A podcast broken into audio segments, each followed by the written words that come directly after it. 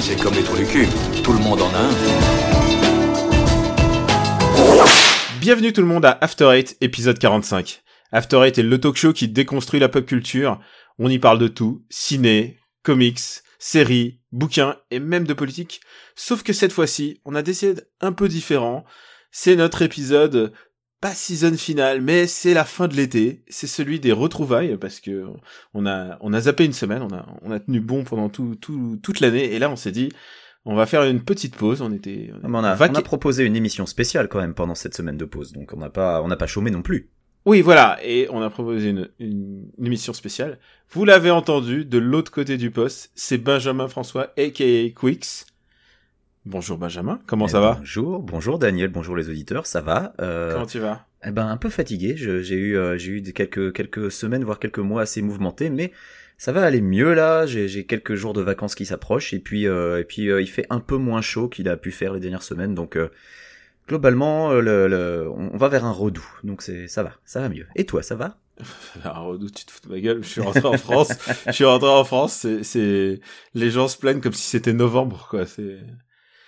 Euh, bah écoute, moi ça va. Je reviens de, de d'où pays que tu connais bien, qui s'appelle les États-Unis. Ah ouais, et, je connais euh, pas. Ouais. Et, et donc, nouveau je... oui, oui, c'est c'est relativement récent, je te dirais. D'accord. et, euh... et et du coup, et du coup, ça ça nous a permis de nous voir, ce qui ce qui arrive. Allez, deux fois, deux fois par an. On n'a pas enregistré en live, ce qui, ce qui change nos habitudes. Non, bah non, on n'a pas eu la chance de pouvoir enregistrer en live, mais euh, bon. Mais du hein. Dans notre update de qu'est-ce qu'on a fait pendant ce temps-là, on va commencer par la même chose. Euh, J'espère que vous avez vu qu'on a sorti un nouveau podcast, un nouveau projet qui s'appelle Parle à mon Luc. Allez, vas-y, lance-toi, raconte un petit peu.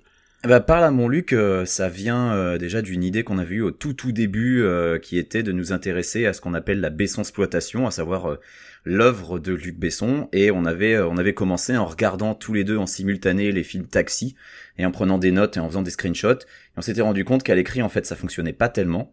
C'est pour ça que énormément de travail ou énormément de travail, mais c'est vrai que euh, on perdait on perdait le côté spontané à l'écrit, donc on, on, on, a mis ça de côté, on y a réfléchi, on l'a lancé After Eight entre temps, et puis euh, cette, cette idée euh, de, de parler sur l'œuvre de Besson me trottait encore dans la tête, et c'est pour ça que à un moment on s'est lancé, on a on a invité Papa à nous rejoindre et on a lancé donc Parle à mon Luc, qui est donc un podcast qui parle de cinéma et qui parle sur le cinéma puisque c'est un commentaire audio.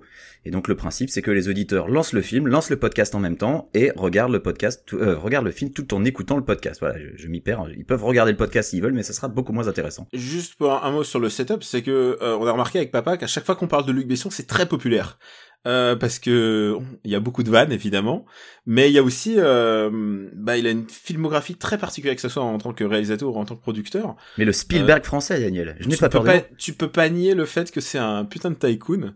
Ah mais oui, et, euh, et, et qu'il qu'il a des idées complètement barrées. Et, et qu'il a atteint un niveau que j'appellerais de George Lucas, pas ni qualitatif ni dans l'importance, mais en tout cas dans euh, le, la relation qu'il a avec les autres. C'est-à-dire qu'il a atteint un niveau où il est un peu intouchable et euh, personne n'ose rien lui dire. Et du coup, ça rend son œuvre euh, très particulière. Je pense pas que, tu vois, la, nouvelle trilogie de Star Wars aurait été aurait été possible si c'est pas un mec très très haut perché, très très isolé qui l'ait qui l'ait fait tout seul en fait. Et je pense oui, que un, mec à qui personne n'ose rien dire, tout à fait. Ouais. ouais, si tu regardes des trucs comme Valérian, euh, qui, qui, qui, qui, a ses petites qualités malgré tout.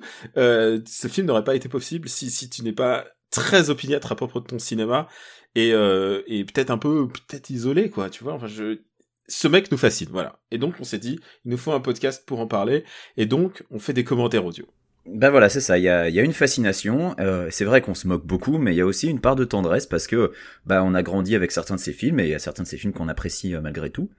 Et il y, en a euh, qu'on n'a pas envie de revoir. Il y en a qu'on n'a pas envie de revoir, mais il va falloir qu'on se revoie, Daniel, malheureusement. euh, en tout cas, le, le, on espère que la formule, la formule vous plaira si vous n'avez pas encore écouté par là mon Luc. On a eu globalement des bons retours. Euh, on a des gens qui se plaignent qu'il y a une perte de synchro entre le podcast et le film. Et là, malheureusement, c'est quelque chose auquel on va pas pouvoir faire grand chose puisque nous trois, on se synchronise pour avoir la même version. Mais il faut savoir qu'entre les versions US, euh, européennes, VHS, télé, euh, bah, il y a des versions différentes qui existent. Et donc, euh, bah oui, le NTSC à, à 23,97 frames par seconde, c'est pas pareil que euh, le PAL à 25 frames par seconde, et donc du coup, les films font pas la même durée. Et ça, c'est un truc. je pense que ce qu'on va faire à, l'avenir, c'est qu'à chaque fois qu'on parlera d'un film, on, on, précisera sur quelle version on se base. comme ça, les gens pourront regarder exactement le même film que nous. et puis, et puis bon, ça, reste écoutable sans regarder le film, en tout cas pour le cinquième élément. C'est ça qu'on a remarqué, c'est que ça reste un produit complètement bah tu peux l'écouter dans la bagnole, tu peux l'avoir, tu peux le faire sans support visuel. Et effectivement, le cinquième élément est tellement connu. Voilà, il vaut mieux bien connaître le film. Si c'est un si c'est un film de Luc Besson que vous n'avez jamais vu, je pense que ce sera très très compliqué de suivre le podcast. Mais si c'est un film Ou que alors c'est très nul. Hein, je veux dire, tu peux découvrir Lucie par notre. Par notre... Oui, c'est sûr. Mais bon, voilà, la formule, c'est vraiment, euh, dans l'idéal, c'est de regarder le film en écoutant nos commentaires, euh, ce qui est un setup un peu particulier, on en a tout à fait conscience, euh, mais en tout cas, nous, on s'est bien amusé à le faire, on espère que vous, vous êtes bien amusés en écoutant notre pilote, donc sur le cinquième élément. Et pour ceux qui se demandent où le trouver, c'est sur parleamonluc.fr, tout attaché. Et puis euh, on mettra peut-être un petit lien dans le dans le, descriptif de cet épisode d'After Bah évidemment, ça fait un bout de temps puisqu'on n'a pas enregistré d'After On vous remercie en tout cas de tout votre soutien. Euh, on a eu énormément de retours, euh, beaucoup plus qu'on ce qu'on attendait que pour un épisode que de commentaires. Ouais, on est très content des retours. pour répondre d'abord aux questions que vous pouvez peut-être vous poser, on, on, ne va pas, on n'a pas encore enregistré la suite et le prochain film, le choix du prochain film n'est pas arrêté et sans doute, on vous laissera le choix parmi un choix de 3-4 films. Voilà. Euh, donc euh, soyez euh, soyez à l'attentif. Euh, on va lancer les sondages sur. Surveillez le Twitter par la Montluc. Voilà et, le, et, et, puis After Eight Super Ciné Battle. Vous devriez les suivre aussi parce qu'ils sont animés par Benjamin et, et Papa. Ils sont très drôles. Euh, Papa il, il, il délire. Il est vraiment, il est vraiment très très bon. Bon parle-nous des USA un peu Daniel. Les States. Attends, attends, j'étais en train de finir euh, sur Parle à mon Luc. Ah, pardon. Euh, non, juste pour finir les sur Parle à mon Luc, il euh, y a des gens qui nous disent est-ce que vous ferez d'autres films? Pour l'instant, on se, on, on garde l'objectif euh, Luc Besson, on se garde un peu une. Euh, c'est voilà, vrai, c'est réalisation en priorité et les productions vrai plus tard. C'est vrai qu'il y a plein de gens qui nous disent putain mais vous devriez faire ça sur Indiana Jones 4 un film qui n'a pas existé, je te le rappelle. D'après la, oui, ça va être compliqué. Il va falloir qu'on trouve des bandes qui n'existent pas. D'après la Doxa Super Ciné Battle, c'est un film qui n'a pas existé. Cependant, on est en train de penser à différents trucs, genre des opérations spéciales, peut-être en fin d'année. On verra. On n'est pas pressé.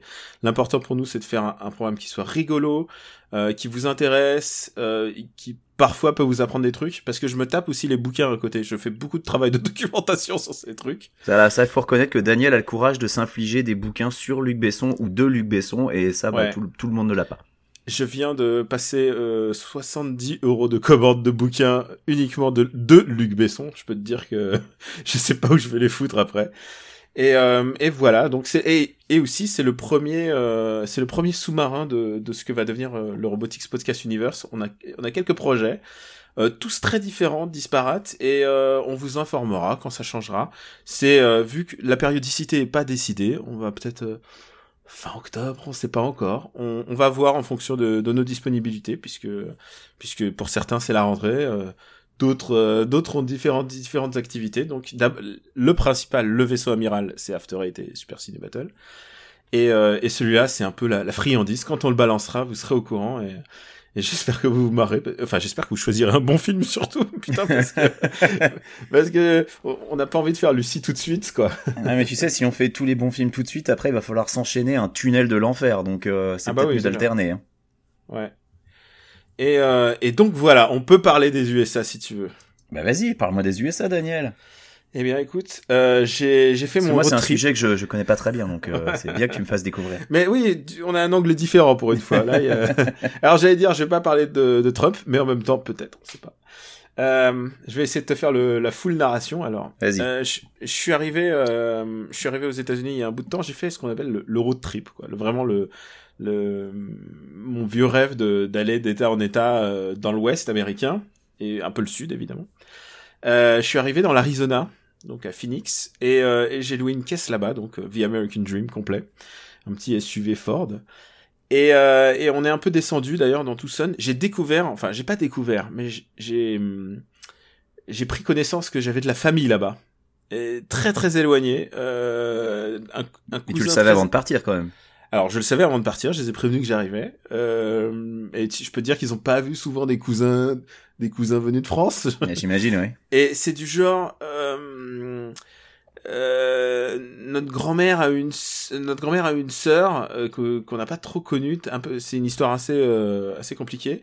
D'accord. Et euh, et qui qui qui qui est restée vivante après la guerre. Donc c'est c'est vraiment les collecteurs les collecteurs de la famille et, euh, et dont la branche est restée dans les États-Unis et en particulier euh, dans le Michigan et, euh, et dans l'Arizona. Ah oui, donc deux donc- états assez éloignés quand même. Genre, ils Ouais. s'aimaient pas, c'est pour ça qu'ils sont habités si loin les uns des autres. ou- Ah, Je sais pas, en fait, je crois que l'Arizona, c'est un peu leur, euh, c'est l'état du, de là où ils prennent la retraite, tu vois. C'est beaucoup de gens beaucoup de gens Ouais. prennent leur, leur retraite dans l'Arizona parce que, en fait, la Californie est devenue vraiment trop chère. Ouais. Et l'Arizona, c'est à peu près la même chose, mais en beaucoup plus chaud, en fait. Bah ouais, au niveau, je me disais, au niveau climat, pour une personne âgée, l'Arizona, c'est hardcore. Ouais, mais par contre, t'as des, t'as des villas. Eh, alors, je vais, je vais y arriver euh, au climat. Attends, Ouais. j'y Ouais, arrive. ouais. arrive. Et, et donc, euh, j'ai découvert euh, ces, cousins éloignés. Et euh, j'en avais vu un quand j'avais 8 ans, tu vois. Donc, euh, c'était assez rigolo de revoir, de se revoir à 32 ans après. Et euh, et puis sa sœur donc aussi donc euh, vraiment j'ai vu un pan de famille que je ne, je ne connaissais absolument pas et pour moi qui suis d'une famille comme on appelle nucléaire c'est-à-dire j'ai très très peu de cousins euh, j'ai j'ai plus d'oncles euh, j'ai enfin il y a vraiment j'ai une toute petite famille donc avoir un nouvelle per- personne dans la famille c'est quand même un, un événement en soi quoi Ouais. et, et donc dans l'Arizona alors j'ai j'ai bien fait attention dans l'Arizona et ensuite j'ai fait un on a été dans le Nevada et dans l'Utah j'ai fait attention de pas parler de politique et tu vas savoir pourquoi parce que Ouais, je pense que t'as bien fait. genre éviter toute conversation politique. Et, euh, et c'était c'était vraiment beau. C'est un des c'est un des plus beaux voyages que j'ai fait. Euh, si c'est uniquement en termes de de de montagne, de de beauté de beauté euh, ce que tu vois, c'est vraiment hallucinant. C'est quelque chose que que je n'ai jamais vu dans ma vie. C'est une espèce de succession de déserts. Et le désert, c'est pas juste c'est pas juste euh, c'est pas l'image qu'on a du Sahara. C'est très riche euh, en matière végétale. Euh, les, les cactus, bien évidemment, c'est extraordinairement impressionnant. Chaque chaque pan de montagne devient ou chaque chaque vallée devient une espèce de paysage de western. Et pour moi qui est qui, qui ai passé mon temps à, à regarder des westerns, c'était c'était absolument fabuleux. Donc Mhm. on est allé jusqu'au jusqu'au Grand Canyon. Au Grand Canyon, on a fait les deux rives, on l'a fait un peu par les airs, je tiens, je tiens à avouer, parce que je me suis dit merde, c'est pas tous les jours qu'on arrive euh, devant le Grand Canyon, il faut, faut quand même aller voir ça par les airs. Donc j'ai une passion pour l'hélicoptère, voilà. Et euh, on a fait le Grand Canyon et, euh, et après on a fait, on a continué un petit peu euh, par l'Utah, comme je l'avais dit. Et l'Utah est très particulier puisqu'on on s'arrête à un petit burger joint, tu vois, genre un petit petit burger familial. C'est d'ailleurs le dernier burger qu'on a mangé aux États-Unis parce qu'on s'est dit, euh, on s'est dit, ah, on en a ras le cul, il y a que ça. Et, dans ce dans ce burger, il y a il y avait un panneau, il y avait marqué euh, Guns are welcomed. Et genre, il y avait un panneau avec un gun, genre pourquoi pourquoi diable tu viendrais-tu avec un gun dans un petit burger familial quoi? Ouais, Parce que le burger a un meilleur goût quand t'as un flingue à la ceinture, Daniel, bien sûr. Je me suis je me suis dit qu'en commandant tes tes waffle fries, euh, tes waffle french fries, je pense que ça a vraiment un goût meilleur. Et là, il y a vraiment un mec qui est rentré avec un gun à la ceinture et ils ont vraiment un truc de civilisation et j'aurais dû me douter qu'il allait se passer un truc bizarre qui me mette mal à l'aise quand je me suis garé à côté d'un mec dont la, la plaque d'immatriculation était Civil War. Eh bah oui. Bah écoute, Euh, pour- si tu veux, on peut, on peut parler rapidement de, de, de, de ce gun à la ceinture. Euh, il faut savoir que en matière de législation euh, sur le port de l'arme aux États-Unis, parce que y a- ça dépend des États, euh, il y a trois règles différentes. Alors déjà, il y a aucun État dans euh, lequel les armes sont intégralement interdites. Hein, dans n'importe quel État américain, tu as le droit euh, de posséder des armes. Après, il y a les États qui sont euh, ce qu'on appelle les plus euh, les plus restrictifs, comme la Californie, où tu n'as pas le droit de te balader avec une arme sur toi. Euh, si tu New York, trimbales une arme, aussi. hein? New York aussi. bah oui, euh, il y a la Californie, il y a New York, il y en a Mhm. d'autres. Euh, donc tu, n'as pas le droit d'avoir une arme sur toi. Donc si tu dois par exemple trimballer ton flingue euh, de chez toi au stand de tir, il faut qu'il soit enfermé dans une valise, verrouillé, et tu n'ouvres la valise qu'une fois arrivé au stand de tir. Donc c'est des trucs qui sont vraiment très réglementés. Après, euh, il y a les États où l'open carry est autorisé. L'open carry, ça veut dire que tu as le droit d'avoir une arme sur toi, mais il faut qu'elle soit visible. Donc c'est comme ça que tu te retrouves avec des mecs qui ont des flingues à la ceinture, et ou alors des mecs qui se baladent avec des fusils de chasse dans la rue ou des fusils d'assaut dans la rue. Euh, à la main parce qu'ils ont le droit. Et euh, tu as ce qui est peut-être le plus flippant, je trouve, euh, le Ah ouais, concealed encore carry. Euh, le concealed carry, c'est euh, tu as le droit d'avoir une arme sur toi, pas visible. Donc tu as le droit d'avoir une arme euh, dans un holster euh, sous ta veste. Et je trouve que c'est encore pire que le open carry parce que le concealed carry, tu ne sais jamais qui a une arme et qui n'en a pas en fait. Donc t'es euh, il suffit que tu sois un peu stressé et tu dis putain le mec à côté de moi ça se trouve il a un, il a un gros gun euh, derrière sous son manteau et je, je n'ai pas moyen de le savoir. Donc ce sont les, les trois réglementations différentes qui existent aux États-Unis. Alors je sais pas exactement quelle est celle de l'Arizona. A priori ça doit être de l'open carry vu que le, le, le mec l'avait à la ceinture bien visible. Parce que euh, en théorie euh, si c'était concealed carry, il, il- tu vois il, se- fatiguerait pas à l'afficher, il le planquerait euh, quelque part quoi. Et quoi qu'il arrive, ça me met mal à l'aise. Ah oui Et- non mais ça je comprends tout à fait. Et il y a toujours 100% de plus d'accidents parce que t'as une, arme sur toi, quoi. Évidemment, évidemment, quoi. C'est tellement bête, mais Bah, L'immense majorité des victimes d'armes à feu aux USA, euh, à part euh, les victimes de la police, c'est des accidents. voilà aussi. C'est. euh, Et pour bien me mettre dans l'ambiance, je suis allé voir Detroit, donc euh, de Catherine Bigelow. Donc, euh, ce sera peut-être ma recommandation dans dans, dans Super Ciné.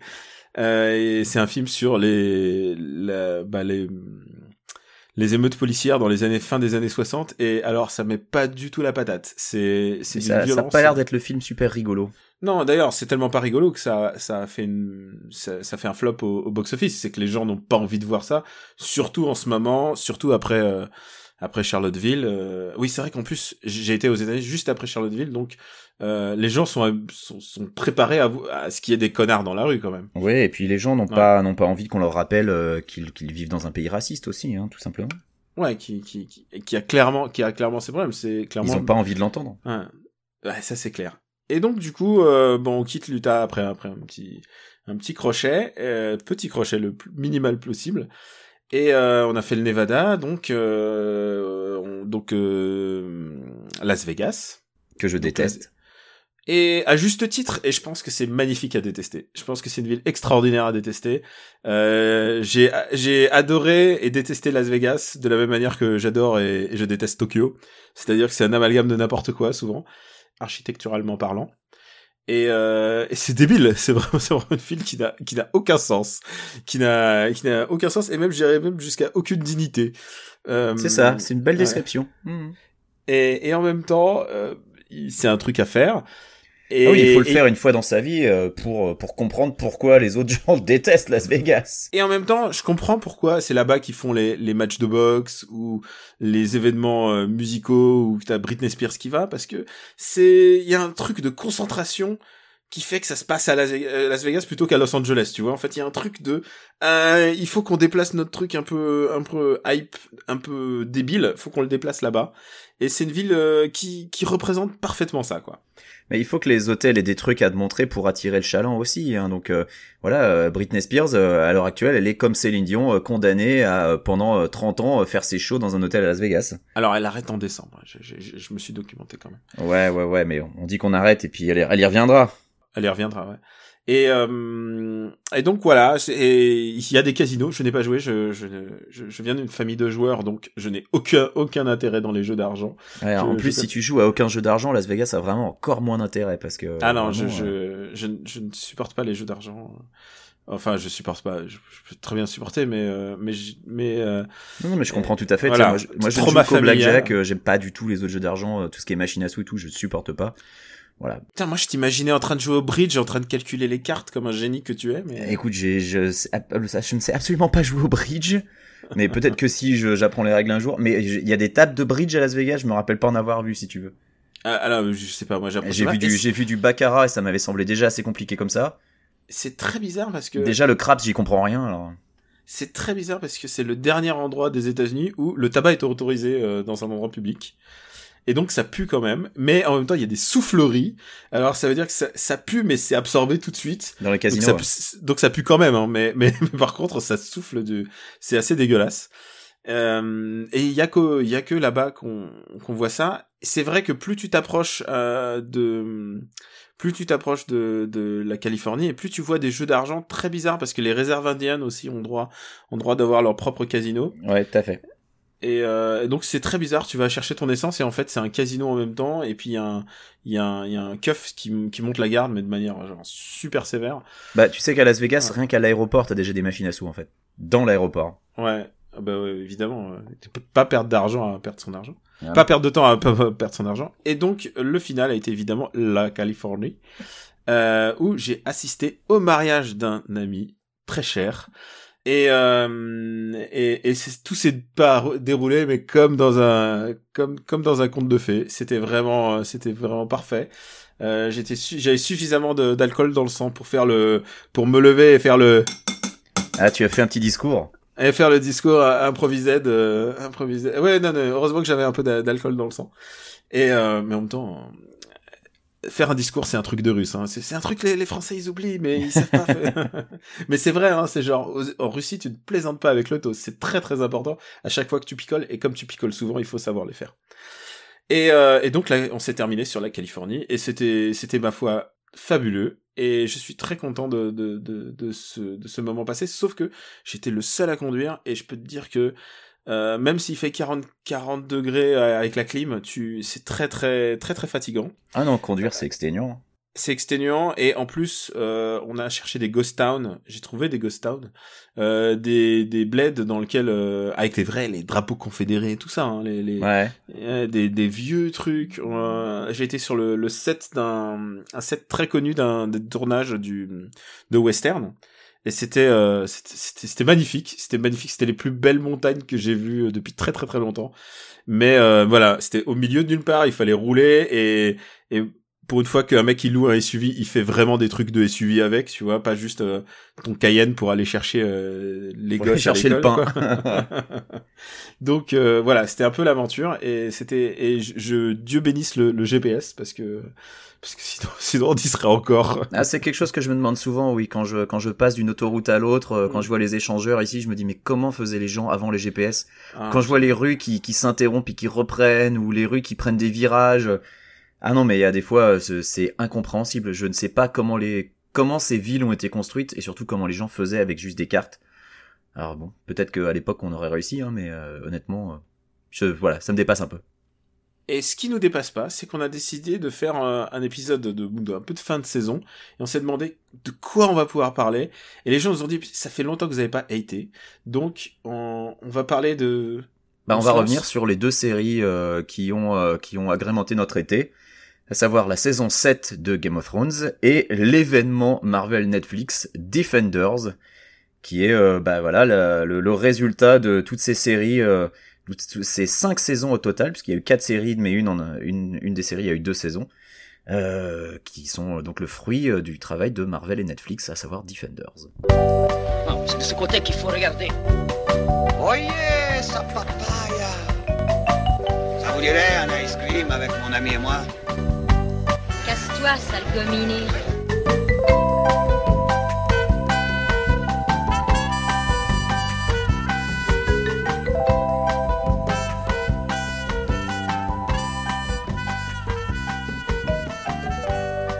Defenders, la dernière série Netflix en date, ou plutôt la dernière série Marvel Netflix. Comment vous dire, on est plus que perplexe. Et beaucoup de gens nous disent, oh là là, vous hatez pas assez, vous aimez trop de trucs, vous recommandez vos trucs à la fin. Alors vous allez être servi parce que Defenders, c'est quand même, c'est quand même bra c'est vraiment de la brave merde. c'est vraiment- assez nul, faut le dire. C'est c'est moins nul qu'Iron Fist, mais c'est quand même très très nul. Euh, que je- Lance-toi. Alors, je vais Lance-toi, commencer. de ça. Ah oui, bah Defenders, euh, évidemment, euh, à chaque fois que Marvel lance un nouveau truc avec un personnage unique, on se dit ah là là, qu'est-ce que ça va être bien quand il va être dans une équipe avec les autres. Et bah dans le cas précis, euh, bah non, c'est c'est vraiment ça marche pas du tout. Mais ça marche pas du tout, surtout pour une raison, et cette raison, on en avait déjà parlé. Cette raison, c'est Iron Fist. Alors Defenders, on va on va quand même re- re- expliquer vite fait ce que c'est. C'est donc une équipe composée de Daredevil, de Jessica Jones, de Luke Cage et d'Iron Fist. Euh, ce sont donc des personnages qui ont chacun eu leur série dédiée, euh, avec certains qui ont été introduits dans les séries des autres. Je pense notamment à Luke Cage qui est apparu dans Jessica Jones et qui ensuite a eu sa série à lui. Et euh, bah voilà, euh, ils se retrouvent euh, par un concours de circonstances que je qualifierais de complètement teubé dans la série. Euh, et complètement teubé parce que c'est un peu la faute d'Iron Fist, mais je pense que c'est surtout de lui qu'on va parler au final parce que mine de rien, le, gros souci de la série Defenders, c'est d'être la suite directe de la série Iron Fist qui euh, n'était déjà pas bien et que euh, Iron Fist c'est un peu le MacGuffin de la série en fait. C'est ça le problème, c'est que toute l'intrigue est basée sur lui, sur son personnage, sur pourquoi il est important, euh, sur euh, comment euh, il faut protéger euh, New York de, des méchants de The Hand. Qu'en fait, à la fin de la série, une fois que tu t'es enfilé le 8 épisodes, tu comprends toujours pas ce que c'était vraiment le, le, gros plan des méchants de The Hand, que le, le, seul personnage qui aurait pu être un peu intéressant a été sous-exploité et se fait buter d'une manière complètement teubée, que Iron Fist, bon, je vais, je, je vais crever l'abcès, Iron Fist, c'est quand même le personnage qui est censé être super important, qui est tellement con que même ses potes le fracassent, le maravent et l'attachent à une chaise, qui ensuite se fait quand même kidnapper, qui perd tous ses combats euh, un peu d'importance. C'est censé être un champion, un, un champion plus qu'un champion. C'est censé être un maître en arts martiaux, le mec. C'est censé être le descendant d'un dragon voilà, le type perd le descendant d'un C'est extraordinaire, le type perd tous ses combats. Jessica Jones plus qui même de temps à terre dans toute la série, c'est scandaleux. Il y, a, y, a, Jessica Jones, il y a même une blague méta dedans avec Jessica Jones qui dit mais euh, je suis la seule à pouvoir suivi euh, à, pas, avoir suivi d'entraînement aux arts martiaux. Et eh ben elle gagne plus de combats qu'Iron Fist. Alors que elle, euh, voilà, elle, est juste, elle est méga balèze, mais elle a pas forcément de, de formation martiale, si tu veux. Mais Iron Fist, alors, et le problème d'Iron Fist, c'est que le, le, le, personnage est écrit n'importe comment l'acteur est nul à chier. Euh, enfin, il y a rien qui va, quoi. C'est ni le personnage ni l'acteur. Autant Luke Cage est mal écrit, autant l'acteur il est bon.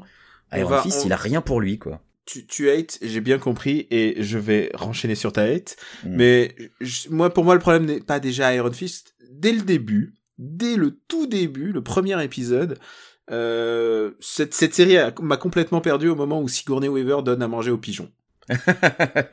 bah écoute, je crois qu'à partir de ce moment-là, je me suis dit, oh là, il y a la grande méchante, elle est là, elle rencontre une vieille chinoise et elle donne à manger aux pigeons. Je me suis dit, qu'est-ce qu'on est en train de me vendre? Qu'est-ce qu'on est en train de me raconter?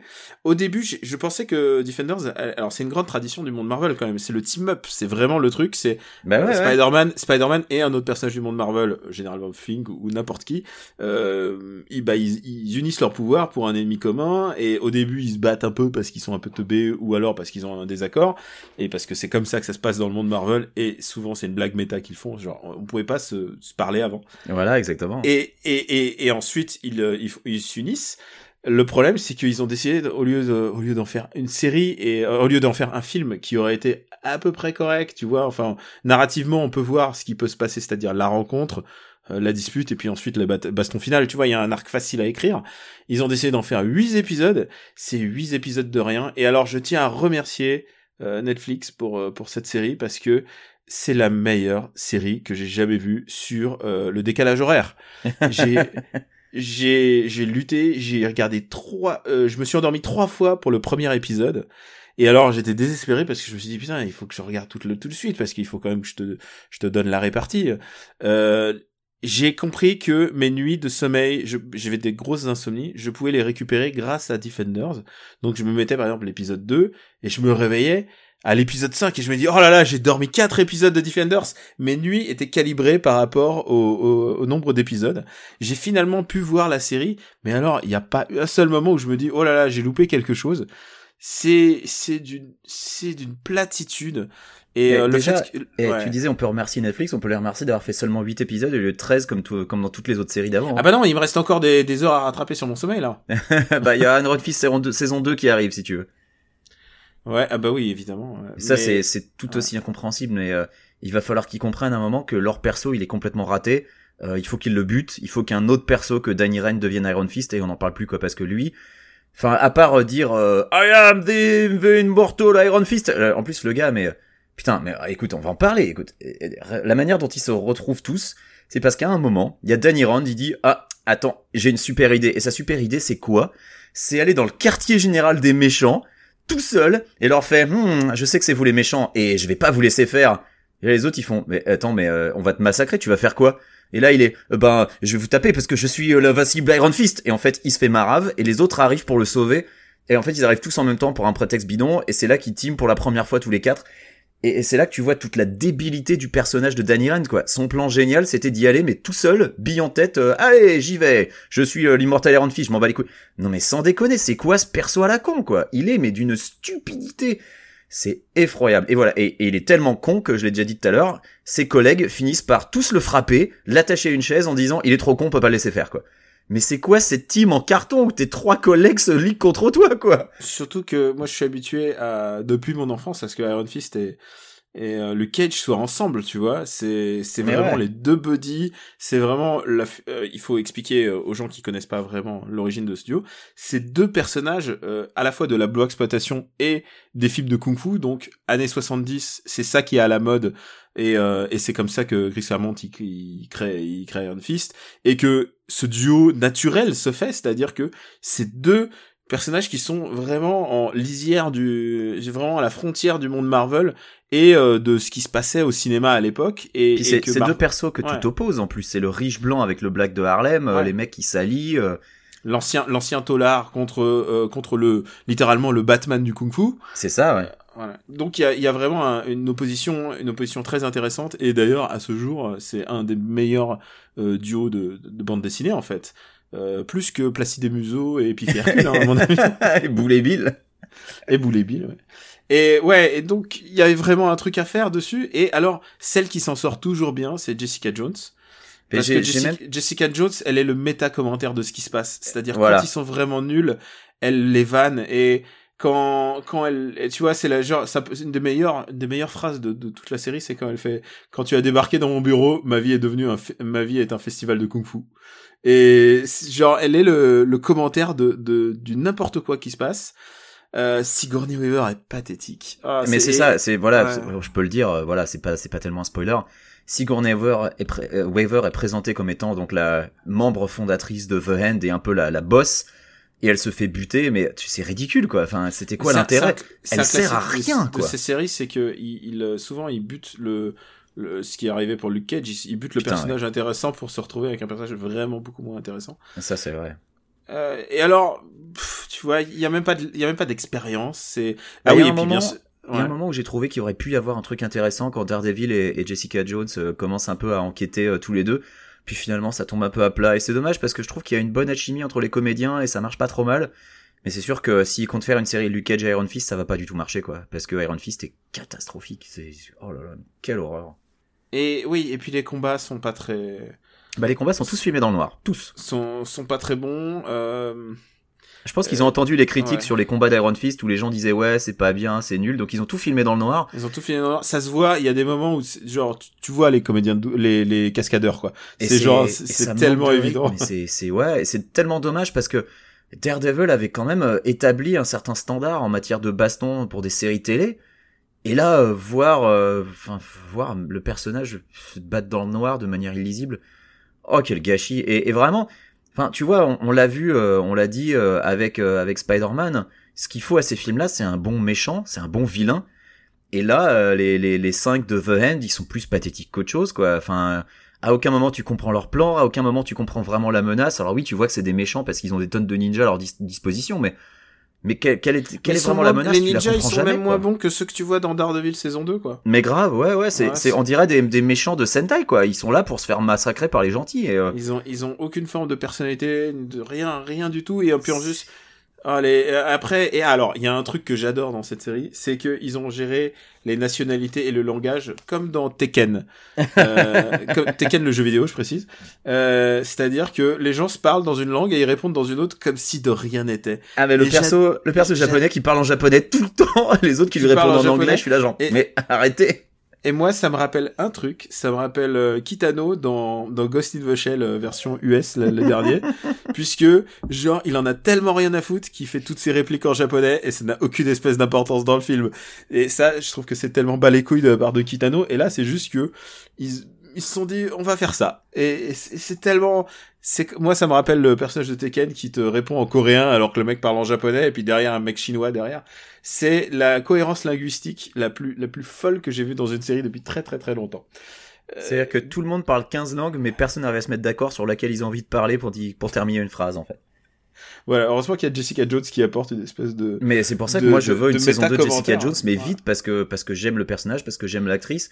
Alors que Iron Fist saison 2, mais qui veut ça? Qui a Alors- envie de voir une saison 2 de- d'Iron Fist? je serais moins moins optimiste que toi sur une euh, sa- saison 2 de Jessica Jones pour la simple raison qu'ils ont ils ont adapté le meilleur arc en fait. Euh, ils ont pris Ça, le, la me- ils ont pris la meilleure histoire qu'ils avaient en stock et ils l'ont fait ils ont fait une, une première saison qui est restée un peu dans les mémoires.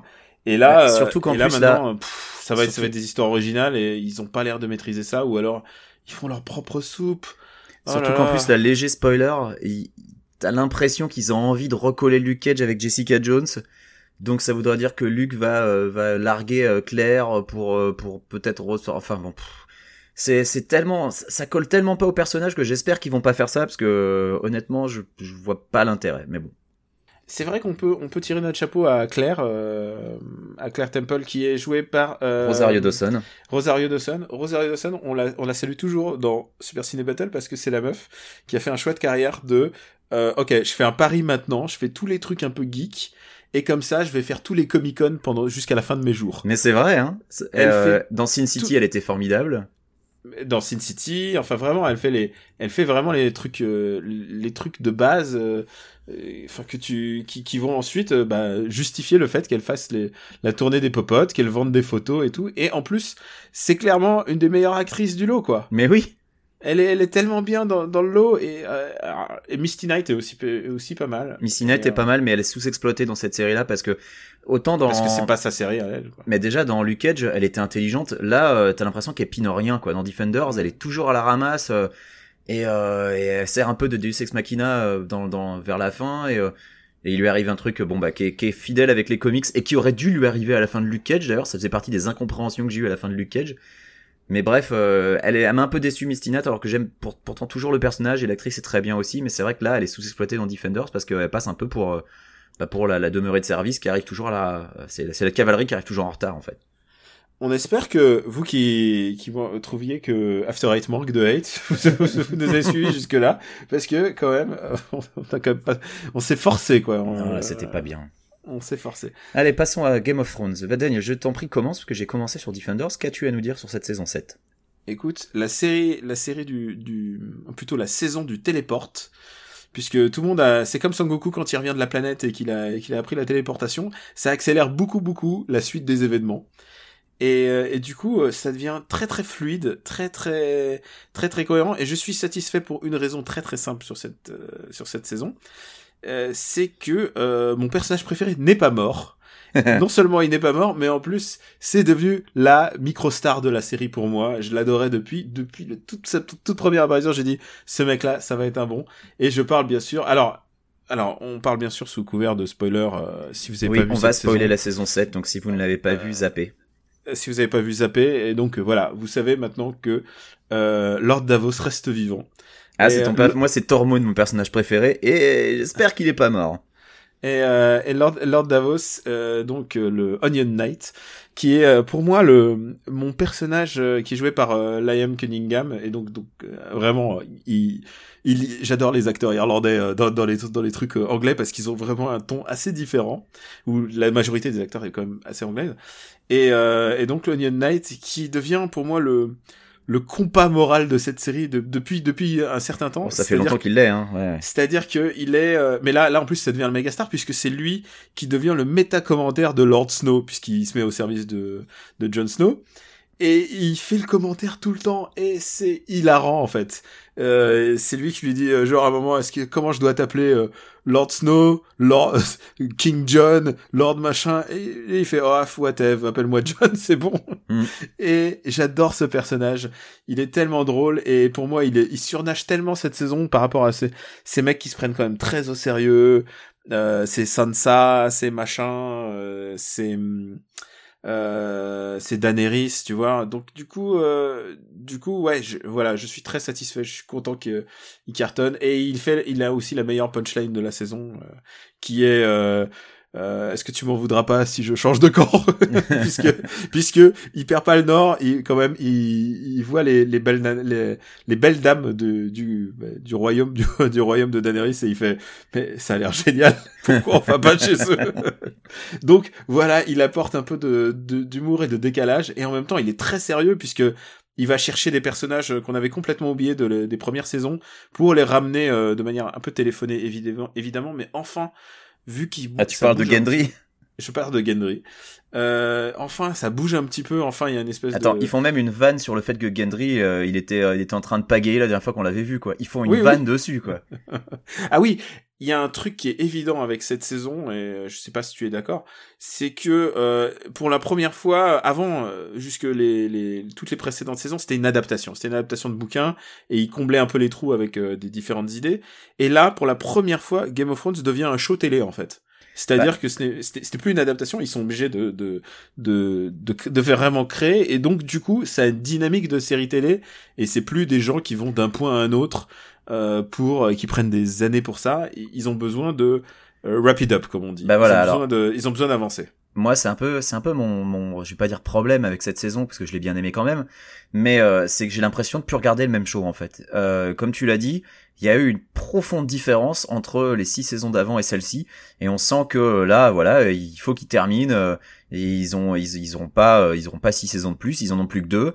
Et euh, comme euh, il y a des grandes batailles épiques qui s'annoncent, bah au niveau budget, euh, il faut wrap it up en moins d'épisodes que prévu parce qu'il faut mettre plus de pognon dans chaque épisode. Donc c'est pour ça, ça va être des saisons raccourcies et euh, que la fin va être. J'ai j'ai peur que la fin soit un peu précipitée parce que oui, les téléportations c'est cool parce que ça apporte du rythme et que euh, du coup on s'ennuie jamais et qu'il n'y a pas eu un seul épisode de temps mort pendant cette saison. Mais d'un autre côté, euh, moi je trouve que des fois on a un peu du mal à s'y retrouver. Genre mais attends tel perso il est là alors qu'il y a deux minutes il était à tel endroit. euh, comment c'est possible géographiquement parlant? Il y a eu une ellipse temporelle que j'ai pas vu passer. Surtout que les différents arcs vont pas forcément à la même vitesse non plus. Euh, parce que c'est juste pas possible que euh, le temps passé à Winterfell ait été le même que le temps à passer euh, euh, j'arrive j'en perds mon français que le temps qu'a passé John entre ses différents voyages si tu veux. Parce que John faut bien voir que il part à Dragonstone euh, ensuite il part convaincre Cersei à King's Landing ensuite il part au-delà du mur ensuite il revient à King's Landing. Enfin c'est euh, euh, ah non c'est pas John qui va à King's Landing. Putain je m'y perds mais tu vois je m'y suis perdu. Il y a eu un moment où je j'arrivais plus à savoir où était tel perso et qu'est-ce qui s'y passait. Et je me dis c'est pas moment, possible faut- que ça ait été la même timeline chose. dans les autres endroits. Ah non mais je suis d'accord. Et euh, d'un point de vue euh, show télé, euh, c'est c'est plus ou moins logique qu'ils aient fait ça. Mais quelque part euh, au niveau cohérence temporelle, tu vois, j'ai eu l'impression d'être dans, dans Dunkerque de Nolan avec trois trucs qui se passaient à des vitesses différentes si tu veux. Et il y a un moment où ça m'a ça m'a un peu perdu et j'étais là genre putain attends là on en est où? Parce que c'est pas possible il s'est pas passé six mois à Winterfell entre le moment où où, euh, où Arya est arrivée et le moment où, euh, où Sansa euh, commence un petit peu à essayer de comprendre si elle est pas en train de se faire embrouiller. Enfin, tu vois, j'ai eu, j'ai eu ce petit problème-là. Après, j'ai pris beaucoup de plaisir à regarder la saison, tu vois, je, je suis pas en train de cracher dans la soupe. Mais c'est vrai que j'ai l'impression de plus regarder le même show, en fait. Et, et ça fait, ça fait un peu bizarre. Et, et puis, et puis surtout, il bouge les pions pour bah, le final. C'est-à-dire que tu vois à peu près où ça va aller avec Daenerys, avec avec tous les autres personnages, avec euh, avec Jamie Lannister euh, qui se positionne clairement comme euh, euh, je sais pas, euh, c'est c'est Ah bah lui, il est perdu, lui. Lui, c'est plus. C'est en vraiment du, du theory crafting, mais, Ouais. mais il se positionne clairement comme un mec qui va, qui va re- renouveler un peu sa destinée, c'est-à-dire il a déjà tué un roi. C'est possible qu'il refasse la même chose. finisse en tuant une reine, ouais. Oui, Bah voilà. ouais, ouais, c'est, c'est, c'est possible. Après, euh, en fait, ce Est-ce que, fait que tu as vu venir le, ah, juste, un- excuse-moi, est-ce que tu as juste vu venir le coup du dragon, euh, du dragon maléfique ou pas? Ah, euh, je l'ai pas forcément vu venir, mais euh, mais c'est quand il réfléchit, tu dis mais leur plan était débile du début à la fin et c'est la faute de Jon Snow si le mur se fait défonce quoi au final. Parce Oui. que euh, c'est toujours vois, il sa faute, hein. voilà, c'est c'est un peu c'est quand même super moche euh, ce qui se passe. Donc euh, j'avais pas vu coup- venir le coup du dragon, je t'avoue que j'étais un peu le souffle coupé quand ça quand je l'ai vu arriver euh, et qu'il a commencé à défoncer le mur. Mais euh, oui, c'est c'est c'est intéressant. Je suis curieux de voir ce qui va se passer. Il y a pas eu, en fait, il y a un truc qui me fait un peu peur, c'est que les personnages sont tous devenus tellement importants que je sais pas s'il va y avoir des persos importants qui vont mourir à un moment ou à un autre et si on va vraiment être surpris par certaines morts dans la dans la saison finale. Alors euh, oui, certainement. Je hein, trouve qu'il y a mais- déjà eu trop de morts et euh, il y a- y a y a déjà eu trop de morts. Là, c'est bon. Maintenant, on a envie juste qu'ils positionnent les persos pour en, en- en- pour la fin. On nous a promis une fin douce amère. Il y a un truc qui me paraît évident et euh, je crois que c'est toi. Ah, c'est évident que ça va pas bien se terminer, c'est Ouais. évident. Tu l'as, tu l'as un peu souligné. C'est que comme c'est vraiment un show télé maintenant, ils sont dans le commentaire et c'est-à-dire dans le la réflexion de tout ce qui s'est passé. Ils ont vu les réactions, ils ont vu ce qui ce qui s'est déroulé avant et du coup ils ont mis le le curseur beaucoup plus bas sur le sur la sexualité. Oui, Euh, très très peu de cul dans cette saison. Ils ont mis euh, et du coup c'est comme s'ils avaient lu les commentaires sur euh, il y avait vraiment un peu trop de torture, il y avait trop de viols. Et du coup ils se sont dit euh, là tu sens qu'ils sont ils sont dans le Bah, le commentaire. ils, ils ont lu les ils ont lu les tout ce qui se passait euh, sur internet tous les, les mecs qui gueulaient ou les, les le, le public qui il y en a qui ne qui arrivent plus à suivre parce que il y a parfois où c'est vraiment trop de torture évidemment. Non, mais ils, ils se rendent compte aussi que tout ça, c'est du temps qui est euh, qui est pas utilisé pour euh, bah, tout ce qui est euh, politique, stratégie, euh, bataille, guerre, et qu'à un moment il faut wrap it up comme tu dis. Et donc ces trucs-là, on peut plus passer autant de temps dessus. Et euh, donc c'est une série, c'est une saison un peu euh, un peu ambiguë pour moi. euh, C'est-à-dire, euh, je comprends exactement son fonctionnement, je vois exactement ce qu'il voulait faire. Euh, et, en, et en termes de satisfaction, ça m'a donné des, des- revoir les les les Stark ensemble. Euh, je crois que c'était mon, mon passage préféré, quoi. C'est-à-dire euh, tous ces gens qui se sont jamais rencontrés et qui finalement se rencontrent. Euh, le moment sept mercenaires qui était vraiment chouette.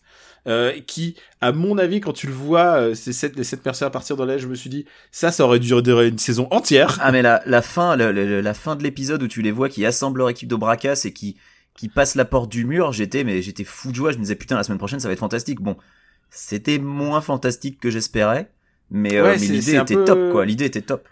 Ouais, c'est un, c'est un peu le, pas toujours, ouais, c'est pas, pas toujours aussi satisfaisant que ce que ce qui se passe dans ta tête, le, le teaser de l'épisode dans ça. ta tête. Le Ouais. build-up était mieux que la réalisation du truc en fait.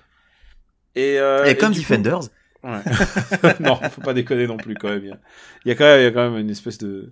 Mais après, tu vois les moyens qui sont mis en place, quoi. C'est-à-dire que les, les bastons, euh, enfin, tu les vis. euh, c'est presque, c'est pas aussi impressionnant que la baston de de Stark avec, euh, non, de Jon Snow avec contre le. Euh, merde, contre Rhys Eva- euh, le, tu sais le Lord, euh, c'était comment il s'appelait? J'ai un trou de mémoire maintenant. Il y a tellement de personnages. Euh, ah contre euh, euh, Lord Bolton, les Bolton, Bolton, voilà, Bolton, voilà. Ramsay Bolton. Voilà, ouais, je- qui je pense est le summum de Alors oui, visuel atteint mais il y a aussi cette- la baston des Lannister contre euh, les Dothraki et Daenerys qui débarque avec ses dragons aussi. Celle-là, elle était quand même assez. Ouais, euh, c'est pas mal. Mais après, moi, tu sais quoi, quand tu joues à une meuf, sur un dragon, moi, je vois que le fond vert. C'est, terrifiant, mais, c'est vrai. mais moi, je, l'imagine sur un, sur un petit truc toute seule, faire, Eh et en plus, et, euh, alors, beaucoup de gens bâchent Jon Snow parce que mauvais acteur ou quoi que ce soit. Euh, moi, je trouve qu'on on, on- lui casse un peu de sucre sur le dos parce que le pauvre, il tient quand même énormément de responsabilités dans la série. Ah, il, a, il a devenu- le poids du monde sur ses épaules, donc. euh, Il est devenu, il est devenu le, le, le point de vue, enfin, il est devenu le, le point de vue de, de, de la, de l'histoire presque, puisque Bah, c'est lui carrément, qui, a- qui devient un peu le héros de fait, puisque il est, c'est à la fois un Stark et, enfin, il y a tellement de, il y a tellement de pression sur ses épaules et bah, en même temps, que et en même temps, il est gens- aussi intelligent qu'Iron Fist. Donc, euh, Mais c'est-à-dire que tous les gens qui étaient devant lui dans la lignée euh, familiale, à savoir son père euh, Ned Stark, euh, enfin son père entre guillemets, et puis son frère Rob, euh, sont morts et donc du coup voilà, il hérite de ses responsabilités et de ce rôle de héros euh, euh, dont à la base il voulait pas forcément vu qu'il voulait aller euh, voilà, il voulait aller dans la Night Watch et puis euh, faire son faire son devoir dans son coin tranquille si tu veux. Et, Et euh, oui, on- euh, bon, tu, je pense que tu veux qu'on parle de- du jeu d'Emilia Clarke. Ah, écoute, moi, c'est quoi, je suis même assez fasciné par le, le, le style d'acting. On le, on parle jamais, mais le style de Littlefinger qui c'est genre, why my lady? Ouais. et genre, il, ça fait, ça fait sept saisons qui, qui cabotine, quoi. Et j'ai envie de lui dire, euh, good night, sweet prince, quoi. Moi, je t'avoue que j'aurais bien aimé voir jusqu'où il aurait pu aller. Et ben, j'ai vu. Euh, c'est un peu dommage.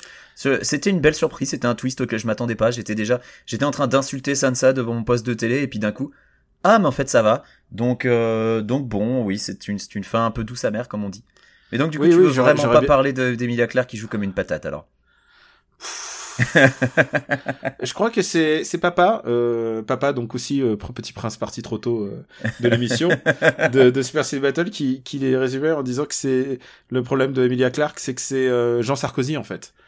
C'est, euh, c'est que, euh, ses théories, c'est un peu de la patate, et en plus, euh, elle croit que c'est son droit divin, et euh, du coup, elle devient assez agaçante, en fait. Si tu la Ah regardes, bah, si- tout si tu la regardes sous le clair. prisme de Jean Sarkozy, c'est un personnage insupportable. Je comprends qu'il ait, il ait des pulsions, mais euh, je, je- Euh, écoute, après une saison à avoir entendu Ben Yorny après euh, Where Are My Dragons, je pense qu'elle a les, elle a les pires punchlines de, de cette série.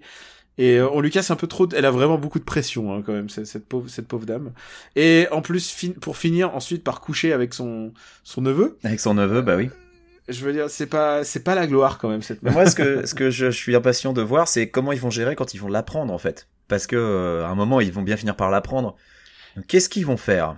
Et, et en plus. Ou est-ce qu'il y en a un des deux qui va mourir avant de l'apprendre, tu vois? Et en plus, le, fr- le frère qui, le frère qui voit tout, en plus, il est le roi du, il est le roi des, des, des du tact, puisque c'est le mec qui arrive devant Sansa en lui disant, tu étais très belle dans ta robe dans laquelle tu t'es Dans marié, laquelle tu t'es fait violer, violer. ouais. Ouais, non mais Bran catastrophique aussi. Et c'est ça qui est moche, c'est que ils ont créé un personnage omniscient, un personnage omniscient qui finalement ne dit rien ou alors distille ses informations euh, goutte à goutte. Putain, Alors que moi, à sa place, j'écrirais un blog, j'écrirais un blog pour t'informer tout, informer tout le monde, quoi. Mais c'est ça, et justement, c'est ça qui me pose problème avec ces, ces timelines un peu disjointes, c'est que tu dis, Bran, il a mis combien de mois à apprendre à sa sœur que euh, que c'est euh, que c'est Baelish euh, qui est à la qui est la cause de la mort de leur père. Enfin, tu vois, il sait tout. Donc pourquoi il a mis autant de temps à leur dire, sachant que pendant ce temps-là, Jon Snow, il a traversé le pays 12 fois, quoi. Donc il y a c'était bizarre, c'était bizarre. J'ai pas, j'ai pas passé un mauvais moment. Il y a eu des plein de moments de bravoure. C'était globalement une saison qui m'a satisfait. Mais c'était quand même vachement, c'était un autre show en fait. C'était pas Game Moi, of Thrones. C'était J'ai dit bizarre. mon personnage préféré. Quel est ton personnage préféré? Ah moi je l'ai dit, c'est Tormund, vraiment. C'est Tormund. Ouais, d'accord. Ah ouais, j'adore. Tormund. Ouais, il y, a il y a un petit côté bourrin, genre je vais à un concert de rock euh, Ah, islandais, quoi. Mais ouais, et puis il est, et puis voilà, avec son, avec son crush sur Brienne, il est tellement rigolo. Enfin voilà. Puis, J'aime, j'aime The Hound, The Hound qui est vraiment. euh, Avon qui, est- est le personnage formidable. euh, qui a un arc, qui a vraiment un arc de rédemption assez intéressant. Tout à fait. Et d'ailleurs, la discussion et- entre et Tormund et et, The Hound. Et Jamie Lannister. Et Jamie Lannister, ouais. Mais la discussion entre Tormund et The Hound, et, quand ils se voient, est, est géniale. Ouais. Quand il lui explique euh, qu'il a une femme, euh, que, et que, et que The Hound comprend que c'est Brienne et qu'il éclate de rire. Enfin, c'était, formidable, cette scène.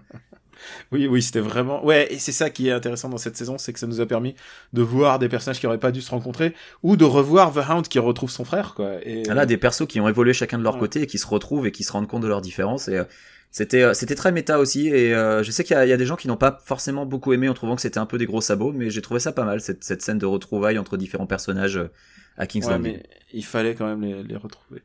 Je crois que je crois qu'on a on a fait sa dose à cette saison. Bah globalement, Euh, on l'a dit, Defenders c'est non, Game of Thrones Season 7 c'est, c'est oui, mais c'est, c'est plus Game of Thrones. Oui, voilà, on est passé en mode euh, on est passé en mode cruise, tu vois, c'est comme chose, sur, voilà. T'es sur l'autoroute et tu mets le mode cruise et c'est passé en vitesse automatique. voilà, tu te laisses, tu te laisses conduire. J'ai découvert ça il y a pas longtemps. Pourquoi est-ce que je perds mon temps avec un broquignol dans ton genre, alors que je pourrais faire des choses beaucoup plus risquées?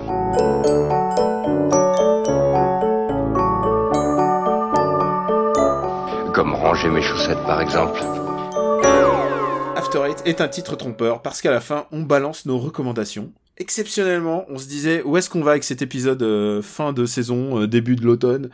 Euh, et on voulait poser des questions des auditeurs et finalement on a fait un épisode aussi long que d'habitude. Ouais, on a fait du du coup- même plus long que d'habitude parce qu'on avait beaucoup de news. Donc du coup, on va prendre une, une question d'un auditeur. C'est une question de Jonas Sampo qui est euh, votre premier souvenir de hate. La pure, la vraie, celle qui a finalement amené à faire ce podcast. Quel est ton ta hate originelle, euh, Benjamin François? Et tu sais que c'est une question qui est assez difficile parce que là, comme ça, euh, au débeauté, je te dirais que ça doit être quand je suis sorti du cinéma après avoir vu Le Roi Lion, que Ah, j'ai détesté. Et, euh, et ouais, et je sais que c'est pas un avis très populaire et que quand on dit qu'on n'aime pas Le Roi Lion, généralement on se fait traiter de nazi assez immédiatement. Alors que c'est un, film sur le, le, le droit C'est un divin. film sur le droit divin, ouais. Mais euh, je, c'est pas forcément un truc qui, à l'époque, tu attends, j'avais, j'avais quoi, j'avais 14 ans.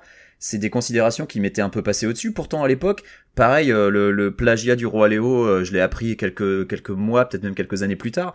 Donc c'est pas tellement pour ça, non, c'est juste que le film m'a ennuyé profondément du début à la fin. J'ai détesté la musique, j'ai, jamais vraiment ri, j'ai pas aimé les personnages. J'ai trouvé que l'histoire était conne comme la lune. Euh, Il y, a y a vraiment, mais dès le début, je pense que le manichéisme euh, euh, super excessif du film m'a saoulé. Euh, alors que pourtant euh, j'aime des Disney manichéens. hein. Je veux dire, euh, avant j'adorais Aladdin et Aladdin c'est quand même assez manichéen dans son approche, mais euh, Bah, mais je sais pas, le Roi Disney, Lion. hein, c'est pas, Tous, pas, pas oui, films de Miyazaki. Hein. voilà, il y y a jamais vraiment de nuance de gris dans les Disney. Mais le roi lion, je sais pas, il y a eu un rejet immédiat. Et dès que je l'ai vu, j'ai détesté. Et je, et j'ai, pu l'expliquer plus tard avec justement, bah oui, tout ce qui est, tout ce qui est droit divin et tout, et tous les gens qui me disent oui, mais c'est une adaptation de Shakespeare et tout. Je dis, mais on s'en tape la race, quoi. C'est, euh, ils auraient pu le faire autrement, ils auraient pu le faire plus intelligemment. Je ne sais pas, je, je, je déteste Et- toujours le roi lion. Et tu persistes dans ta hate, c'est ça Toujours, ça, ouais. Je, je l'ai revu, j'ai pas changé d'avis. Eh bien, ah, putain, c'est étonnant, euh, c'est étonnant comme avis, mais en Ah ben temps, ouais, ouais, pour, bien, pour mais, moi, euh, le ce qu'ils ont fait au bossu de Notre-Dame est bien pire, mais Ah, je, je, en fait, je crois que après le roi lion, j'ai fait, euh, je me suis abstenu d'aller voir des Disney pendant très longtemps. Et donc euh, tout ça, c'est toute une époque, genre Bossu Notre-Dame, Hercule, tout ça, c'est des films que je n'ai pas vus. Ah, je peux je peux comprendre. Moi, je me les tape un peu pour Super Cinéma, je me suis tapé Cusco là, justement. Eh ben Cusco, j'aime bien, j'aime bien parce que j'aime beaucoup le personnage de Kronk qui me fait beaucoup rire en fait. Mais euh, mais ça reste un film vachement mineur en fait. Oui, et puis. Et je l'ai et je l'ai vu des années plus tard. hein. et là, c'est une histoire de droit divin aussi. euh, Ouais ouais. C'est un roi qui veut retrouver son trône. Et là, mais là Euh, aussi, je l'ai vu des années plus tard. Je crois que le, la, la première fois que j'ai revu un Disney au cinéma, mais c'était genre, c'était euh, Wreck-It Ralph quoi, tu vois. Ouais. À part les, je Oui. compte pas les Pixar évidemment, mais euh, bref. Et mon premier souvenir de Hate, euh, c'est très, c'est très bizarre, mais euh, tu sais, tu es souvent sous l'influence des, des parents euh, à 5 ans, 6 ans. Ouais. Et quand on te dit c'est pas bien, et ben du coup tu répètes c'est pas bien. Et mon premier souvenir de, de Hate entre guillemets, c'était XOR, puisque Oh bah non. on m'avait, eh ben si, et je vais Oh. t'expliquer pourquoi. C'est, on m'a fait croire que, enfin on m'a fait croire. Mes parents m'ont dit mais non, tu vas pas regarder ça, c'est pour les bébés. Et j'ai répété ça. Et j'avais 5 ans.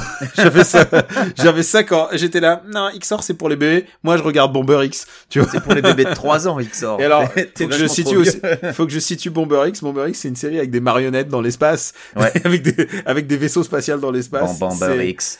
C'est voilà, genre genre je suis passé à quelque chose de plus sérieux les gars. Euh, me Je préfère pas les marionnettes.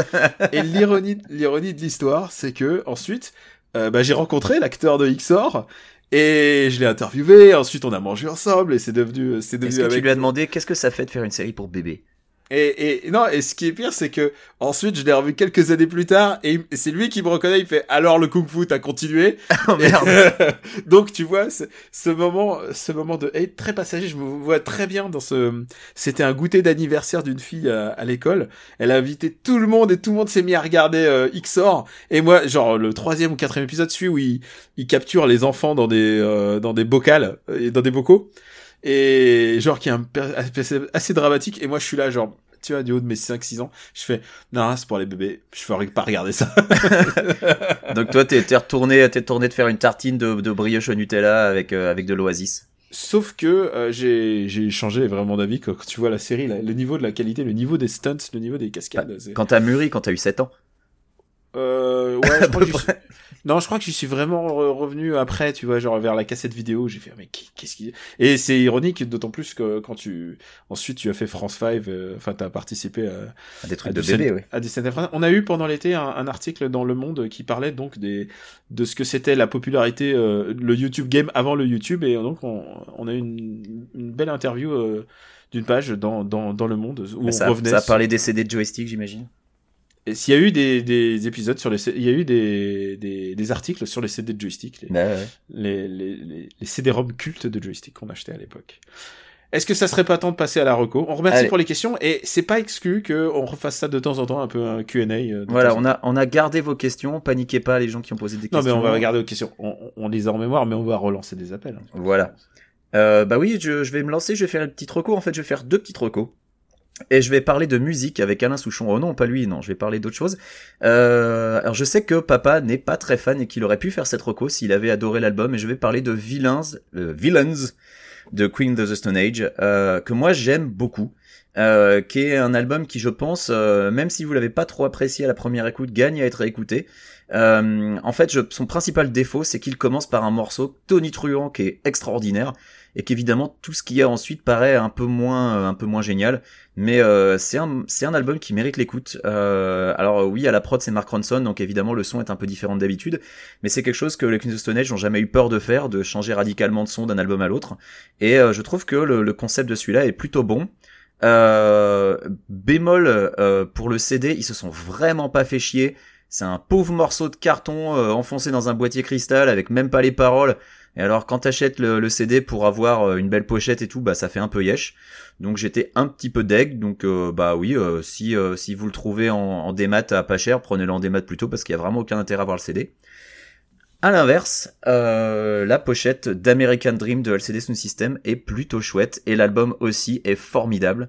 Alors LCD Sound System, pour les gens qui ne connaissent pas, c'est un groupe new-yorkais euh, fondé par James Murphy dans le début des années 2000 Et euh, il nous a fait ce qu'on appelle dans le milieu une Johnny, c'est-à-dire que euh, en 2000, 2011 ou 2012, je ne sais plus exactement, il a fait ses adieux à la scène en déclarant que voilà, il arrêtait parce qu'il préférait arrêter au sommet de sa gloire que que sombrer et de sortir des albums pourris les uns après les autres euh, en vieillissant. Et il y a eu un documentaire d'ailleurs qui s'appelait Shut Up and Play the Hits, et je me demande si je l'avais pas déjà recommandé euh, sur le sujet, sur leur ultime concert joué au Madison Square Garden. Un, documentaire qui était assez touchant avec notamment une scène où tu vois James Murphy euh, qui est devant ses instruments qui sont dans une espèce de garage et qui, qui, leur jette un regard et là tu, tu te rends bien compte que le type se demande s'il est pas en train de faire la plus grosse erreur de sa vie et peut-être qu'il a considéré qu'il avait fait la plus grosse erreur de sa vie puisque l'année dernière il a relancé une tournée qui avait démarré avec Coachella euh, concert formidable avec un hommage à Bowie et un hommage à Prince la semaine suivante. Euh, et donc cet American Dream, c'est leur nouvel album. Et c'est LCD Sound System euh, au meilleur de leur forme. L'album est formidable. Euh, là aussi c'est pareil. Il commence très fort, euh, mais il n'y a pas tellement de baisse de niveau sur les sur les morceaux suivants. Il y a y a quelques morceaux que je me suis déjà passé euh, demi douzaine de fois parce qu'ils sont vraiment extraordinaires. Donc voilà, si vous aimiez le LCD Sound System d'il y a 10 ans, bah vous pouvez y aller les yeux fermés. Celui-là est un très bon cru. J'ai fait un peu plus long que je ne pensais. À toi, Daniel. Mais écoute, moi je vais faire un petit peu plus long aussi, parce que euh, je vais d'abord recommander, je sais qu'il y a plein de gens qui aiment bien qu'on recommande d'autres podcasts, donc je, je vous recommander un podcast que j'adore depuis tellement longtemps, et celui-là il m'a tenu éveillé sur la route. Euh, c'est un podcast qui s'appelle We Got This. Super Ciné Battle. Ah non, d'accord. C'est con. c'est un podcast qui s'appelle We Got This, euh, de Marc Gagliardi et de Al Leblin qui sont euh, à la fois deux auteurs et comédiens, donc c'est un peu la classe américaine, puisque euh, ils ont tous ils ont tous un putain de niveau. Et c'est un podcast sur lequel ils discutent d'un thème en particulier, et à la fin de l'épisode, ils décident qu'est-ce qui est euh, qu'est-ce qui est le plus intéressant. Et alors, évidemment, il y a plein de sujets. Euh, tu peux t'imaginer qu'il y a plein de sujets de discorde potentiels dans leur euh, dans la vie, euh, que ça soit est-ce que qu'est-ce qui est mieux, le meilleur film d'action, est-ce que est-ce que qu'est-ce qui est meilleur Star Wars ou tu vois enfin tu Star Wars ou Star Trek? Euh, mais est-ce que les comédies de Jude Apatow sont bien? Euh, mais, mais la meilleure comédie, euh, le meilleur, euh, le meilleur board game, le board game de tous les temps. Donc tu parles vraiment de tous les domaines en fait. Le meilleur, la meilleure maman à la télévision, le meilleur président au cinéma, le, enfin tu vois, il, il y a vraiment le meilleur président de fiction. Et euh, donc il y a plein de trucs et à la fin il décide complètement arbitrairement, il pèse le pour et le contre. Alors bien sûr il y a des classiques, le meilleur film d'Harry Potter, mais il y a aussi le meilleur jour de la semaine, les meilleures pattes, le euh, meilleur film Resident Evil. Euh, ouais, bah, ouais, ça c'est nouveau. Euh, il y a, il y a vraiment plein de choses différentes. Est-ce que le meilleur, est-ce que qu'est-ce qui est mieux, les French toast, les gaufres ou les pancakes? Il y a vraiment. Alors, je sais déjà que je disqualifie les pancakes. Voilà. Mais il y a plein de d'angles différents et c'est euh, et c'est absolument délirant. Ils sont vraiment très très drôles. Ils sont très opiniâtres. Et euh, s'il y en a deux que je recommanderais vraiment à écouter, euh, c'est euh, j'adore j'ai adoré par exemple sur la route j'ai écouté Best Cartoon Cat, donc le meilleur chat de, de dessin animé.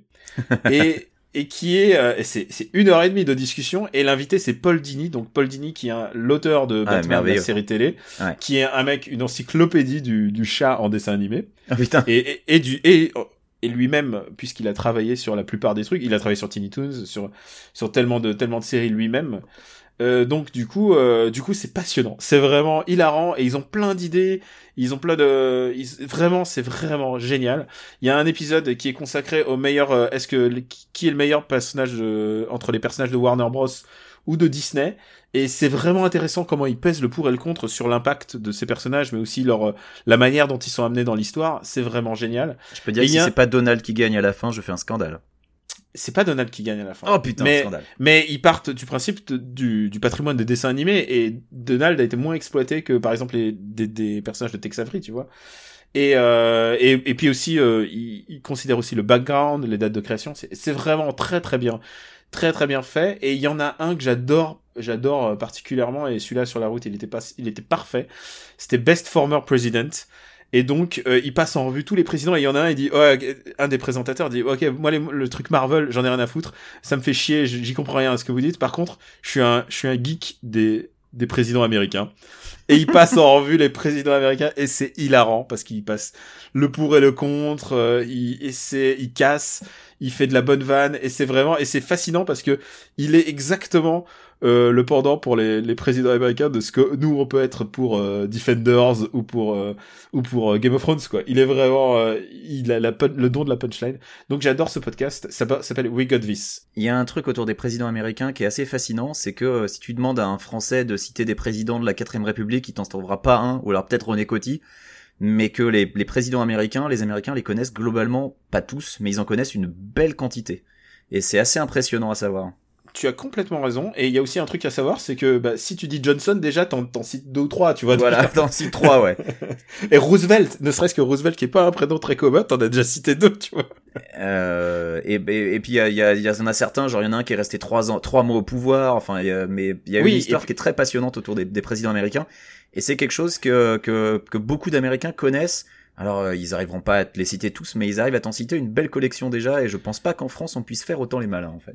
Ouais, voilà, et, ils ont eu des présidents très importants au-delà de Lincoln, mais il y a vraiment plein de d'anecdotes intéressantes. Il y a ceux qui ont été des des gens exécrables. Il y a le premier président américain homosexuel, mais dans le placard, donc genre c'est il y a, y a plein d'anecdotes assez incroyables. Ou alors le premier président américain dont en fait c'était la présidente vraiment qui avait le pouvoir et lui il était trop malade et donc euh, c'était de fait la première présidente, mais personne le sait. Euh, il y a plein d'anecdotes géniales, donc voilà, je recommande ces en particulier ces épisodes-là, mais il y en a vraiment plein d'intéressants. Voilà, il y a aussi les épisodes de Noël où genre ils décident de la best Christmas song, best Christmas movie. Enfin, tu peux t'imaginer. Euh, voilà. Est-ce que ou alors est-ce que qu'est-ce qui vaut mieux les cordichons euh, sucrés ou alors euh, ça, enfin ou salés? Voilà, il y a ça peut être n'importe quoi. J'adore ces deux mecs. Et je voulais pas vous laisser juste avec une seule reco puisque on a zappé une semaine.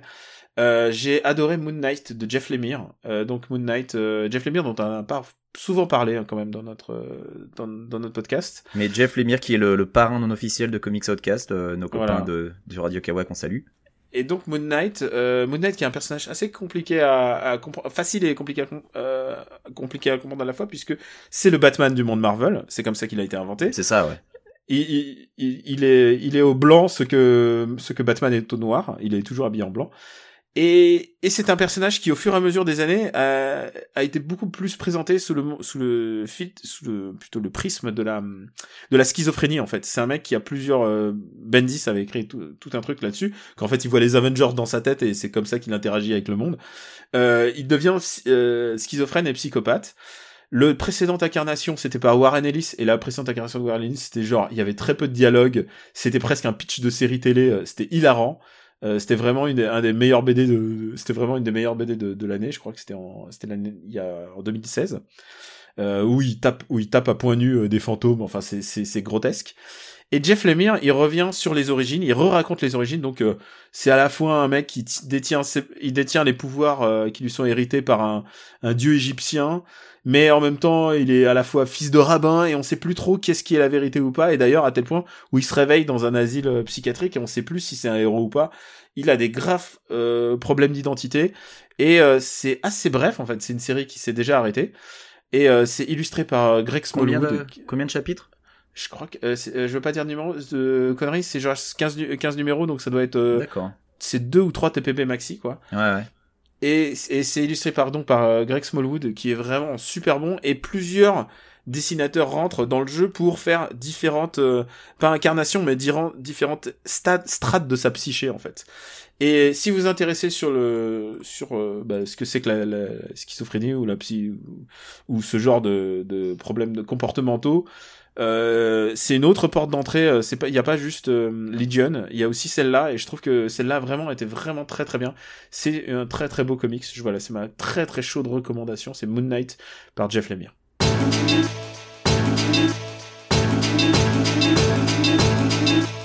Je crois qu'on est bon là, c'est bon, Quix. On, on, on, a, on a fait la dose de hate et de recommandations? Il y a eu de la hate, il y a eu de la reco. Je pense que c'est tout ce que les gens attendaient. Dis-nous où on peut te retrouver. À part sur l'autoroute 66. Euh, euh, mais c'est pas une autoroute 66, Daniel. mais qu'est-ce que tu racontes Non, euh, c'est Road 66. On peut me retrouver euh, sur Twitter, KWYXZ. et puis, j'aurai peut-être un peu plus de temps dans les mois qui viennent pour commencer à écrire des nouvelles choses sur Gaming Scene 98X. Et j'ai même un, un, petit projet perso dont je ne t'ai même pas encore parlé, mais que, que, je suis en train de mettre en place. Donc, euh, faut voir, plus tard, plus tard. Et puis dans Parle Luc, bien sûr, euh, parleamonluc.fr. Et toi, Daniel, où peut-on te retrouver? Eh bien, écoute, euh, vous pouvez me retrouver sur Caméra Robotics sur Twitter. Évidemment, Super Ciné Battle par Luc. Et MDR qui reprend. Vous pouvez aussi me retrouver sur Gaijin Dash. Donc, je pense que l'épisode a dû être diffusé ou sera diffusé très bientôt. Là, le, le dernier épisode, puisque ça fait, ça fait un bout de temps qu'on n'a pas enregistré. On était très content de le faire. Euh, et je crois que c'est un peu tout. euh, c'est un peu, c'est un peu tout pour l'actu. On va revenir. De toute manière, c'est notre épisode de retour un peu. On reviendra sur les autres différentes actus à venir. La phrase rituelle. Vous pouvez retrouver After Eight sur le site after8.fr. Vous pouvez continuer de euh, nous suivre sur vos applis dédiées et euh, sur iTunes. Continuez de mettre des petites étoiles qui aident au référencement de ce podcast. On est très contents, vous êtes de plus en plus nombreux à nous suivre. On a de plus en plus de messages de gens qui font des marathons et qui se tapent tous les épisodes pour rattraper, euh, les, les 40, les 45 épisodes passés. Je trouve ça un peu hallucinant. Très courageux, très courageux. Ouais, oui, j'imagine. Il y, en a qu'on devrait enlever, en fait, on devrait enlever les premiers. Non, mais non, faut assumer. oui, Daniel, après, faut pas oui, en c'est avoir vrai. Non, non, assumez. Il y Non, avait un son pourri, on savait pas trop ce qu'on faisait, mais on assume un peu. Voilà, et, euh, et puis le son va s'améliorer avec le temps, au fur et à mesure qu'on mettra un peu plus de, un peu plus de moyens là-dedans. Enfin, moi, en tout cas, j'ai envie de moderniser un peu mon studio. Et, euh, et puis aussi, vous pouvez nous retrouver sur YouTube où on met le, le podcast un peu par politesse pour euh, tous les gens qui nous écoutent au travail parfois ou qui, ont des- qui préfèrent YouTube, qui le mettent sur leur télé. Euh, ça arrive aussi. C'est un micro-marché, mais voilà, il faut, faut aussi faire ça. On vous remercie beaucoup et on vous dit à bientôt pour notre prochain épisode et on vous embrasse très fort. Bisous, salut.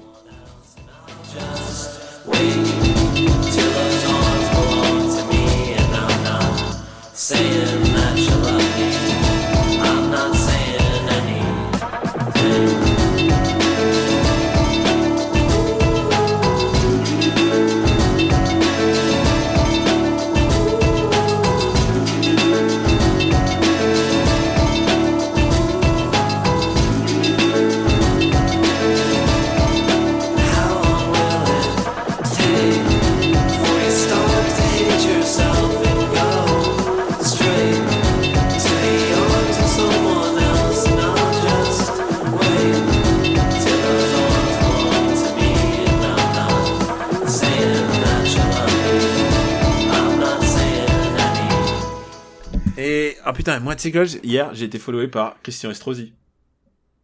Excuse-moi, hein? J'ai été followé par Christian Estrosi.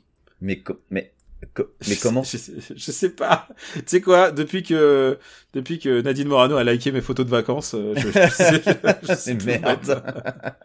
Je sais pas, mais je suis ouais ouais trop bon. Genre je sais, c'était une belle journée.